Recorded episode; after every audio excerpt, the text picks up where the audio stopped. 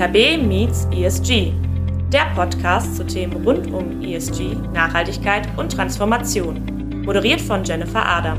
Das nachhaltig, nachhaltig ist am Ende des Tages ein Unternehmen, was dauerhaft erfolgreich ist. Und dauerhaft erfolgreich bist du wahrscheinlich nur, wenn du dir überlegst, wie du nachhaltig deine Ressourcen, alles, was dich bewegt, so anpasst, ähm, dass es zukunftsfähig ist. Hallo und herzlich willkommen zum IKB Meets ESG Podcast. In diesem Podcast geht es darum, Ihnen das Thema Nachhaltigkeit und ESG mit seinen ganzen Buzzwords etwas näher zu bringen, Chancen und Herausforderungen der Transformation der Wirtschaft aufzuzeigen und typisch IKB-like Hands-on Lösungsansätze zu unterbreiten. Mein Name ist Jennifer Adam. Ich bin als ESG- und Nachhaltigkeitsexpertin in der IKB und führe Sie durch diesen Podcast. Und Bevor wir starten mit unserem ersten Gast, noch mal kurz vorweg. Bei uns in der IKB herrscht eine Dudes-Kultur. Also bitte nicht wundern, wenn Sie beim Zuhören vielleicht doch ab und zu das Gefühl haben, eher in einer Wohnzimmeratmosphäre zu sein und nicht in einer Bank. Und jetzt zu meinem ersten Gast. Mir gegenüber sitzt äh, Steffen Zeise, unser Vorstandsmitglied der IKB. Und er steht mir heute ein bisschen Rede und Antwort zum Thema ESG. Hallo Steffen, schön, dass du da bist. Jenny, hallo, willkommen oder danke, dass ich in dein Wohnzimmer hier kommen darf. Hallo. in das Wohnzimmer in der IKB. Genau. Sehr schön. Demnächst sollten wir vielleicht dann auch noch mal so eine Couch besorgen oder so. Dann haben wir wirklich ein Podcast-Wohnzimmer. Das wäre auf jeden Fall sehr schön. Steffen, stell dich doch vielleicht einmal kurz ein bisschen vor für die Hörerinnen und Hörer, die dich noch nicht kennen. Seit wann bist du denn in der IKW? Was waren dann so wichtige Meilensteine deiner Karriere, auch vielleicht in Bezug auf das Thema ESG? Und haben diese Aspekte vielleicht auch deine Entscheidung beeinflusst, zu IKB zu kommen? Beziehungsweise beeinflussen ESG-Themen auch dich in deiner Rolle als Vorstandsmitglied? Also, Jenny, viele Fragen auf einmal. Ich fange erstmal mit dem an, was am einfachsten ist, nämlich mich selbst vorzustellen. Genau, Steffen Zeiss, jetzt bin ich 50 Jahre alt, habe äh, zwei Kinder, die noch äh, im Grundschulalter sind, beziehungsweise einer ist schon am Gymnasium. Ähm, beschäftige mich seit 25, fast 30 Jahren nur mit Firmenkundengeschäft in Deutschland, habe das bei verschiedenen Banken auch gemacht und bin jetzt äh, seit dem 1.5.2021 hier Vorstand in der EKB. Und das macht mir eine Menge Spaß. Ja, das muss ich ganz ehrlich sagen, weil du hast es geschildert. Ähm, Wohnzimmer, ja, so ein bisschen fühlt sich das auch an. Wir sind nicht die Größten, sondern eher eine kleine und individuelle Bank. Ähm, die sich am Ende des Tages natürlich sehr, sehr stark darauf fokussiert, was hier am Standort in Deutschland funktioniert und was hier auch wirtschaftlich ähm, tatsächlich auch investiert wird. Die Bank ist nahezu 100 Jahre alt ähm, und ich jetzt, wie gesagt, seit knapp zwei Jahren hier in der Bank tätig und es hat sich eine Menge getan. In meiner Historie habe ich, ähm, und das ist vielleicht, was mich immer begleitet hat, einfach das große Glück gehabt, sehr, sehr viele interessante Menschen zu treffen. Unternehmer, Vorstände, Entscheider, vorwiegend Familienunternehmen. Und was deren Intention, insbesondere bei Familienunternehmen, schon seit vielen, vielen Jahren ist, ist die Frage, wie kann ich mein Unternehmen nachhaltig an die nächste Generation weitergeben.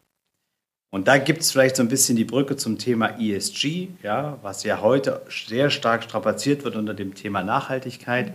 Ich glaube, es hat viele Unternehmen und viele Unternehmer und Unternehmerinnen in Deutschland einfach schon sehr, sehr lange umgetrieben. Und insofern bin ich sehr froh, dass das ganze Thema jetzt auch sehr transparent wird.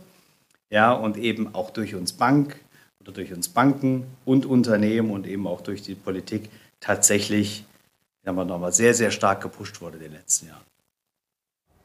Ja, dann ist dein Alltag ja auch sehr bestimmt schon von dem Thema, höre ich da so ein bisschen raus. Ich würde sagen, von zehn Kundenterminen sind zehn durch das Thema besetzt. Ja, und zwar stellt man sich ja immer die Frage, wir sind ja eine Bank, die im Wesentlichen nur finanziert. Und dann ist die Frage, wenn ich heute Investitionsentscheidungen treffe als Unternehmen, dann sind das ja Entscheidungen, die für die nächsten 10, 20 Jahre richtungsweisend sind. Und ich würde sagen, es gibt keinen mehr, der eine Entscheidung trifft, ohne wirklich darauf zu achten, welche Auswirkungen hat diese Entscheidung, bis wann, für wen und in welcher Form. Ja, und diese Diskussion auch mit uns als Bank ähm, haben ein ganz anderes Niveau, als es noch vor fünf, sechs oder zehn Jahren der Fall war. Ja. Du hast ja schon gesagt, du bist in vielen Kundengesprächen dabei. Da berichten wahrscheinlich auch sehr viele Kunden von Herausforderungen. Gibt es da Gemeinsamkeiten? Wir haben ja auch sehr viele unterschiedliche Branchen einfach als Kunden aus dem gehobenen Mittelstand. Gibt es Gemeinsamkeiten oder unterscheiden die sich alle? Ähm, gar nicht so leicht zu beantworten, weil es vielleicht nicht mit der, mit der einfachsten Antwort beginnt. Eine Gemeinsamkeit ist, dass sich alle in einer sehr komplexen Welt befinden, was das Thema betrifft. Ähm, viele Unternehmen sind inhaltlich auch von ihren Strukturen noch nicht so vorbereitet auf dieses Thema, dass sie jedem Stakeholder, Banken, Investoren, wem auch immer, von vorn bis hinten eine komplette ESG-Strategie anbieten können, sondern es ist einfach bei vielen in den Kinderschuhen. Ähm, aber es gibt auf alle Fälle eine, einen sehr starken Willen, dieses Thema nicht als Belastung zu sehen, sondern dieses Thema auch als Chance zu sehen. Ja, und ich glaube, das ist vielleicht so ein bisschen der Unterschied, als dieses, ich nenne mal Buzzword ESG vor zwei, drei Jahren sehr stark strapaziert wurde. Es, ist, es geht ja nicht mehr weg, es bleibt ja. Ähm, aber so war es vor zwei, drei Jahren, würde ich eher noch sagen, eine hohe Unsicherheit und auch die Frage, muss ich das tun? Soll ich das tun? Was kostet das? Ähm, heute, glaube ich, ist es, weil ja das I und das S und das G, wenn man zusammen betrachtet, einfach viele Facetten hat, ja, man, man macht sich mehr Gedanken um die Generation, die im Unternehmen arbeitet, ja, um die nächste Generation und was ist nachhaltig. Nachhaltig ist am Ende des Tages ein Unternehmen, was dauerhaft erfolgreich ist. Und dauerhaft erfolgreich bist du wahrscheinlich nur, wenn du dir überlegst, wie du nachhaltig deine Ressourcen, alles, was dich bewegt, so anpasst, ähm, dass es zukunftsfähig ist. Ja, also dir das eigene Geschäftsmodell ja auch nicht kaputt machst genau. langfristig. Genau. Ne? genau. Und ich glaube, das ähm, früher, weiß ich noch aus dem Bekanntenkreis, war CSR, ja, war eher ein, ein, ein Thema, was alle so im 20. Satz mal erwähnt haben. Ja, es war eher, ja, eher ein Verkaufs- oder ein Werbeargument. Ich mache ein bisschen CSR, ja, und ich habe da vielleicht auch jemanden eingestellt, der kümmert sich mhm. darum. Ja, der saß vielleicht am Ende des Ganges in dem Raum ohne Licht ja, mit einer Kaffeemaschine und durfte ab und zu was sagen. Ja, und heute sitzt er zum Glück, äh, ist, ist, es nicht mehr der CSR-Bereich, sondern es ist, wie auch immer der Bereich im Unternehmen heißt. Aber heute hat er einfach eine Aufmerksamkeit und ist relevant. Ja, und ist nicht nur geduldet, ja, sondern wird einfach in strategische Überlegungen ganz am Anfang mit einbezogen. Ja, und so sollte es sein. Ne? Und das ist einfach eine wunderbare Entwicklung. Ja, und das ist ja auch einfach das, was man bemerkt am Markt CSR, war ja immer dieses Losgelöste, machen wir on top gerne, wir sind gesellschaftlich engagiert, mhm. nenne ich genau. mal so. Ja, das stimmt, ja. Und äh, mittlerweile wirklich das, was du ja auch sagst und beobachtest, eher Richtung, wie denken wir strategisch das Thema mit, auch für unsere Geschäftsstrategie einfach. Ja, und ich glaube, wenn ich heute als Unternehmen ähm, zu einem Kunden fahre und ich habe irgendwas zu vertreiben, irgendwas zu verkaufen, äh, dann wird es heute im im Verkauf eben nicht nur darum gehen, ja, ich habe das billigste Produkt oder ich kann am schnellsten liefern oder was auch immer, sondern ich glaube, dass einfach diese Frage, ähm, woher kommt das Produkt, wer entwickelt das Produkt, ja, welche Ressourcen braucht das Produkt, wie lange hält das Produkt, welche Verwertbarkeit hat das Produkt, ja, ähm, und all diese Themen, die hat ehrlich, glaube ich, vor 10, 15 Jahren nur ganz, ganz, ganz am Rand jemand interessiert. Ne? Heute spielt es einfach eine Rolle. Ja, ich erinnere mich so ein bisschen, ich habe mit meiner Frau 2006 sind wir Mitglied einer Organisation geworden, die sich um die Erhaltung der Orang-Utans äh, auf Borneo kümmert. Ähm, und wir waren auch vor Ort und haben dort auch tatsächlich damals schon mitgearbeitet und aufgeforstet. Ähm, da ging es um das Thema Palmöl. Und es wurde mal lange belächelt hier, wenn man auch im Bekanntenkreis darüber gesprochen hat, dass wir versuchen, nach den Erfahrungen vor Ort und, und auch was den Tieren passiert, auf Palmöl zu verzichten, gab es eigentlich eher Stirnrunzeln, ja, weil jeder isst Nutella, jeder isst Mövenpick-Eis und das interessiert eigentlich keinen. Jetzt hat es ja, 15 Jahre gedauert ja, und es steht im Wesentlichen sehr oft drauf, palmölfrei. Ja, und äh, da sieht man einfach, wie lange die Prozesse dauern. Und das macht natürlich Freude, dass es heute mehr Menschen gibt, die darauf achten, ja, als dass man einfach den ganzen Regenwald rodet, CO2 tritt aus dem Boden aus und am Ende interessiert es keinen Haupt. Ja, ich glaube, das ist auch vom Verbraucher einfach eine andere Denke da. Ja, und das geht, denke ich mal, dann auch absolut in die richtige Richtung. Auch wenn es Kraft, Zeit und Energie kostet, ja, jetzt ja. dieses Thema anzugehen, weil wir alle, glaube ich, merken, dass wir nicht unendlich viel Zeit dafür haben. Ja, der Zeithorizont ist, glaube ich, so der entscheidende Faktor bei dem Thema einfach auch. Und auch schön, dass du von der Erfahrung berichtest, weil das wahrscheinlich auch was sehr Persönliches ist, was du da mitgenommen hast. Hast du aus der Zeit dann auch was mitgenommen für deine Stelle jetzt, was, wo du sagst, das gibt mir auch nochmal einen Anreiz, das Thema ESG jetzt vielleicht auch nochmal ein bisschen stärker mit voranzutreiben? Oder Sustainable Finance ist ja jetzt auch so ein schönes Buzzword geworden. Ja, ich glaube, die, die, das ist eine gute Frage von dir, weil damals, ähm, als wir vor Ort waren, war es eigentlich so, dass man kaum Antworten hatte, als wir, als wir in Borneo waren. Ähm, die Leute hatten am Ende des Tages keine Arbeit.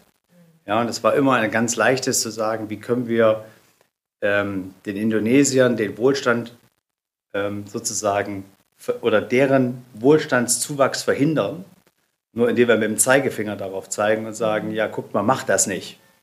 Ja wenn die Leute wenig zu essen haben und vor 15 Jahren war das einfach noch ein starkes Entwicklungsland, ähm, da war eben noch keine Kreislaufwirtschaft, da war nichts nachhaltig. Ja? Du musstest die Leute davon überzeugen, dass es heute sinnvoller ist, wenig Geld zu haben, um langfristig darauf zu verzichten, weil es langfristig besser sein wird, den Regenwald zu haben. Mhm.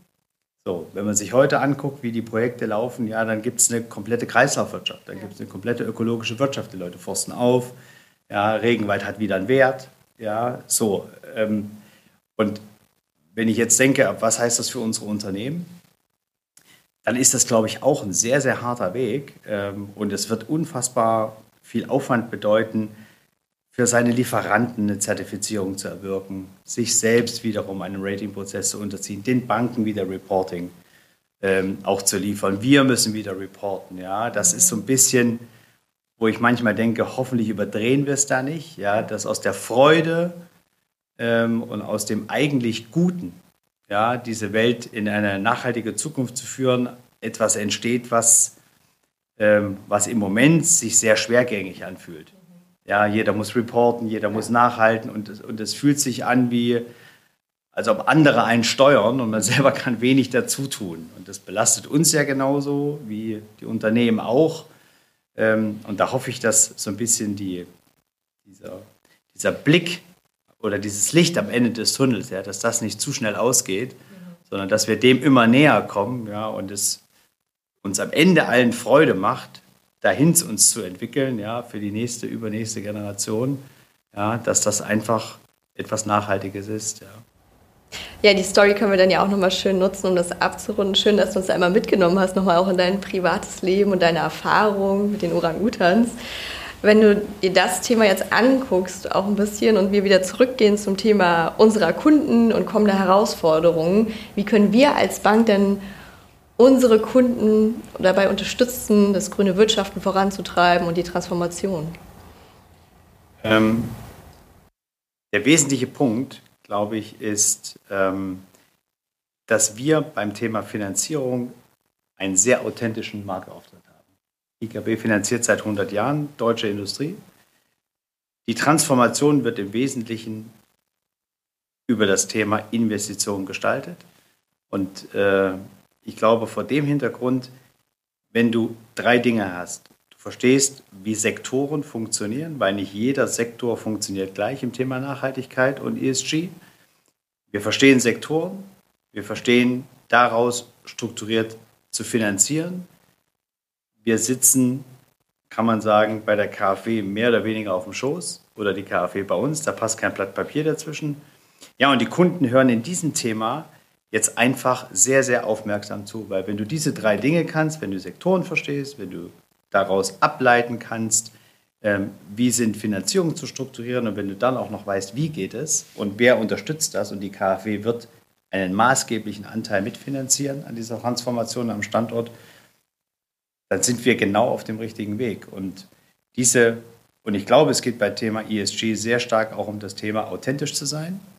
Ja, und das sind wir einfach und das nimmt man uns ab. Und insofern ist das für uns als Bank, und da bin ich natürlich auch sehr glücklich drüber, auch für unsere Mitarbeiter, eher eine Chance als ein Risiko. Mhm. Du hast mir auch ein bisschen schon das vorweggenommen. Eigentlich wollte ich provokant fragen, was können wir denn besser als andere Banken dann im Transformationsprozess bei den Kunden, sie zu unterstützen? Aber dann vielleicht eher die Frage, machen wir dann nicht eigentlich das Thema ESG und Transformationsförderung schon deutlich länger, weil wir schon sehr lange mit der KfW sehr eng zusammenarbeiten? Ja, Jenny, gute Frage. Ähm, als ich vor zwei Jahren dazugekommen bin, habe ich mir mal angeschaut, welches Portfolio haben wir denn als Bank und hat das nicht durchaus schon eine Verlinkung zum Thema Nachhaltigkeit. Und tatsächlich, es war so, und wir sind eher eine bescheidene Bank, aber wenn man das nach außen kehren würde, ähm, war schon ein Drittel unseres gesamten Kreditportfolios grün, weil wir es eben über Jahre schon Umweltfinanzierungen gemeinsam mit der KfW machen und jede ener oder energieeffiziente Finanzierung, Erneuerung etc. ist immer automatisch verlinkt mit Nachhaltigkeit und das haben wir, indem wir uns auch unser Portfolio haben selbst zertifizieren lassen, das dann sehr, sehr breit auch mit unseren Kunden getan, indem wir, glaube ich, über 250 Zertifikate zum Thema Nachhaltigkeit, nachhaltige Finanzierung an unsere Kunden vergeben haben. Ja, tun wir schon länger, in der Tat. Vielleicht könnten wir es dem einen oder anderen noch öfter sagen. Dann ist ja schön, dass wir den Podcast jetzt haben, dass wir das auch ein bisschen nach draußen tragen können. Danke dir, dass ich im Wohnzimmer genau das äußern darf. Genau. Wir haben jetzt auch schon viel zum Thema Herausforderungen unserer Kunden gehört bei dem Thema ESG. Ähm, wie beeinflussen denn unsere Stakeholder und uns als Bank und unseren Geschäftsbetrieb bei dem Thema? Lassen sich da auch Gemeinsamkeiten finden oder sind wir ein bisschen anders aufgestellt als unsere Kunden? Ich glaube, es ist ein bisschen ein, ein Zwiespalt. Auf der einen Seite sind wir als Banken sehr stark darin, mit dem Kunden über Reporting, Taxonomie und all diese Themen auch schon sehr individuell und inhaltlich zu sprechen, weil unsere Kunden einfach einen sehr starken, in der Regel einen sehr starken Impact auf das Thema ESG global und lokal haben.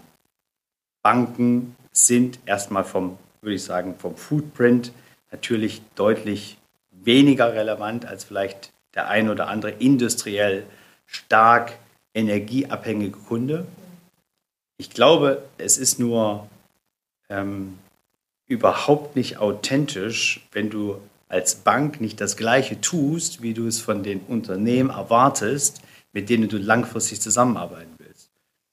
Und insofern bin ich sehr, sehr happy, dass wir auch durch dich und viele andere, die wir über die letzten Jahre auch an Bord nehmen konnten, dem Thema auch interne höhere Relevanz gegeben haben. Ja, und äh, wir haben Flächen abgemietet, ja, wir werden unseren Fuhrpark umstellen und all diese Dinge, sie sind natürlich nur ein Tropfen auf dem heißen Stein in der, im Verhältnis zu großen Industrieunternehmen, die einfach im Produktionsprozess ganz anders Ressourcen abgreifen als wir. Ich glaube, nur wenn wir es selbst nicht verinnerlichen, dann macht das am Ende des Tages auch keinen Sinn, mit Kunden darüber zu sprechen. Das heißt, unser eigentlicher Hebel, wenn ich das so raushöre, ist jetzt nicht unbedingt unseren eigenen Geschäftsbetrieb mitzutransformieren, sondern die Hilfeleistung anzubieten, was ja unser primäres Geschäft ist, Finanzierung, Investitionen, um draußen einen größeren Hebel zu haben, mit den Kunden und Unternehmen zusammenzuarbeiten. Ja, man überlegt ja immer, was ist, was ist Content, ja, auch einem Geschäftsmodell. Und kann man überhaupt auch, du bist ja das sagt darf, deutlich jünger als ich, ja, kann man junge Menschen und kann man auch irgendwann vielleicht meine Kinder einfach auch für, für Banking begeistern. Und dann kann man das immer sehr abstrakt, indem man vielleicht über, über Investmentportfolios und andere Themen spricht, oder man kann es sehr konkret, indem man dann doch überlegt, was kann man mit einem kleinen Team an diesem Standort mit bewegen. Und ich glaube, wenn es uns gelingt, und es findet eben, und da wiederhole ich mich vielleicht, es findet eben durch Finanzierung statt. Wenn wir in der Lage sind, durch gute Finanzierungsstrukturen Unternehmen die Chance zu bieten, auch hier am Standort ähm, ein nachhaltiges Geschäftsmodell zu entwickeln. Und das wird erstmal Geld kosten und es wird vielleicht im Jahr 1, 2 und 3 noch nicht zu erhöhten Returns führen, sondern es wird erstmal nur Geld kosten und die Bilanz vielleicht eher belasten. Wenn uns das dann trotzdem gelingt, dann ist es, glaube ich, eine gute Kombination auch aus einer Bank, die contentorientiert äh, arbeitet, eher im Schulterschluss mit der Wirtschaft, als dass wir Unternehmen einfach aussortieren, sondern dass wir ein klaren, klares Commitment zum Standort haben und daneben auch zu den Unternehmen. Und vielleicht gelingt es uns, den einen oder anderen oder die eine oder andere interessante Person auf diesem Weg auch mit für uns zu gewinnen, ja, um diesen Weg auch gemeinsam mit uns innerhalb der Bank zu gehen. Ja. Das ist auf jeden Fall ein sehr schönes Bild und das ist auch eine schöne Vision, die du da aufgemacht hast. Und äh, die können wir auch schön nutzen, um so langsam zum Ende zu kommen. Was ich dich nämlich noch fragen wollte, möchtest du unseren Hörerinnen und Hörern noch zum Ende hin etwas mit auf den Weg geben zu dem Thema ESG, Nachhaltigkeit, alles, was in das Themenspektrum mit reinfällt?